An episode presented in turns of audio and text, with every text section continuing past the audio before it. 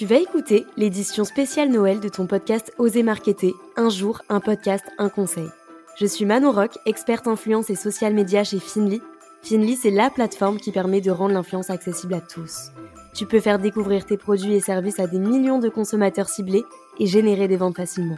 J'espère que ce podcast te plaira. Si c'est le cas, n'hésite pas à t'abonner.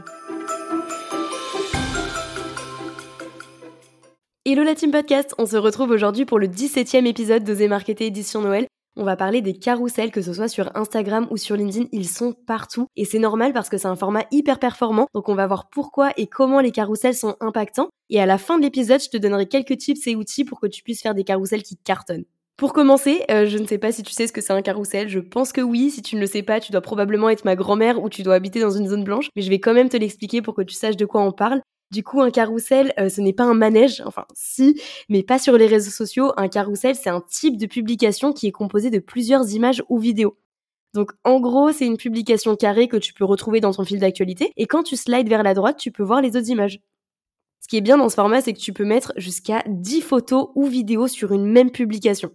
Le format carrousel, que ce soit sur Instagram ou sur LinkedIn, c'est l'un des formats qui génère le plus d'engagement parce que premièrement, on a ce qu'on appelle le dwell time, euh, pour faire simple, c'est le temps que va rester l'utilisateur sur la publication. Et en fait, plus il va rester longtemps, plus l'algorithme va comprendre que la publication est qualitative et qu'elle plaît à l'utilisateur. À la suite de ça, le réseau social va mettre en avant la publication parce que le temps d'arrêt sur cette publication est important et euh, donc du coup, ce contenu est susceptible de plaire à d'autres utilisateurs. Et pourquoi les carousels ont un dwell time euh, plus important que les images ou les photos? Bah, C'est tout simplement parce qu'il y a plusieurs contenus dans une seule publication. Donc le temps que l'utilisateur consomme tous les contenus, c'est plus long que s'il regardait juste une photo. Il y a aussi d'autres facteurs qui sont pris en compte pour connaître le taux d'engagement, comme par exemple les likes, les commentaires, les enregistrements ou encore les partages. Et ça, c'est des éléments qui vont donner de la puissance à ton carrousel. Et il faut savoir que le format euh, carrousel, généralement, euh, obtient beaucoup d'engagement, en tout cas beaucoup d'enregistrements et de partage, parce que c'est un format qui est facile à enregistrer et à partager. Si on parle un petit peu plus du secteur B2B, euh, le format carousel est vraiment top pour démontrer ton expertise parce qu'en fait, tu vas pouvoir parler d'un sujet sur plusieurs slides pour le rendre bah, déjà plus digeste et plus compréhensible. Alors que si tu mettais toutes ces informations sur une seule slide, comme par exemple sur une infographie, bah, ça donnerait pas forcément envie de lire. Par contre, il faut aussi savoir que c'est un format qui demande beaucoup d'investissement parce que créer une dizaine de slides, c'est évidemment plus long qu'un seul visuel. Donc moi, je te recommande de te faire des templates assez simples que tu pourras réutiliser pour tous tes carousels. Comme ça, tu vas gagner du temps. Et le deuxième avantage du template, c'est que tu vas habituer ta communauté à une certaine identité graphique. Du coup, en un coup d'œil, ils pourront reconnaître tes visuels, euh, tes carousels et ils sauront apprécier ton contenu du coup. Pour créer un bon template de carrousel, tu vas devoir surtout travailler la première slide qui sera en fait ton scroll stopper c'est-à-dire l'élément qui fait arrêter l'utilisateur dans son fil d'actualité. Et il y a aussi ta dernière slide qui, elle, va permettre de générer de l'interaction. Sur ta première slide, je te conseille de ne pas mettre trop d'informations, euh, juste un titre clair, catchy et lisible pour justement attirer l'utilisateur et euh, qu'il s'arrête sur ton contenu et qu'il slide euh, tous tes visuels. Autre petit conseil au niveau du titre, il faut donner envie à l'utilisateur évidemment de défiler les autres slides. Du coup, parle de ton expérience à toi plutôt que de traiter un sujet assez généraliste. Par exemple, au lieu d'écrire euh, gagner des abonnés Instagram, tu peux mettre ma technique pour gagner 1000 abonnés en un mois sur Instagram. Et là, on sait qu'on va pouvoir lire des conseils concrets et que tu vas apporter de la valeur à ton contenu. Pour ton template, je te conseille d'utiliser Canva. Selon moi, c'est vraiment le meilleur outil pour créer des visuels simplement. Ils ont une bibliothèque presque infinie de modèles, de photos ou encore d'éléments graphiques. Donc tu peux te faire plaisir. Euh, en plus, t'as pas besoin d'avoir fait un bac plus 5 en graphisme pour te débrouiller. L'outil, il est hyper accessible et, euh, et très intuitif. Donc en quelques heures, tu peux prendre facilement la main sur cet outil. Concernant la dernière slide de ton carrousel, le but est d'engager le lecteur.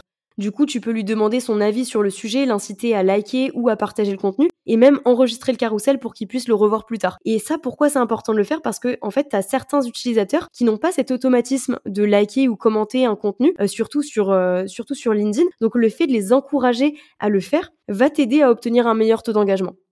L'élément hyper important aussi, c'est la structuration de ton carrousel. Il faut une idée par slide, pas plus avec euh, pas beaucoup de texte et euh, surtout des éléments visuels pour que ça puisse euh, être un marqueur. En fait, il faut partir du principe que le lecteur, bah, il n'a pas le temps. Donc, il faut aller à l'essentiel et il faut lui donner uniquement du concret. Ce que j'aime bien faire aussi pour mes carousels LinkedIn, c'est ajouter un peu de storytelling. Souvent, je mets ma tête en bas des slides avec une réaction concernant le sujet. Et en fait, ça permet d'avoir plus d'engagement et ça permet aussi de personnaliser le contenu. J'aime bien aussi faire des petites éditions, par exemple mes meilleurs outils marketing, mes meilleurs conseils pour créer un webinar ou à l'inverse mes pires erreurs pour faire des podcasts. et c'est des sujets qui plaisent bien.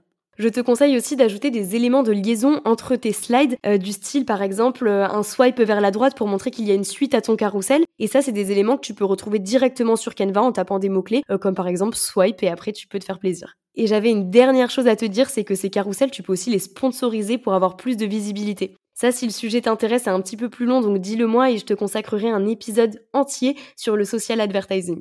En attendant, on se retrouve demain pour le 18e épisode et on parlera d'organisation avec la méthode bloc. Je pense que c'est un sujet qui peut vraiment t'intéresser.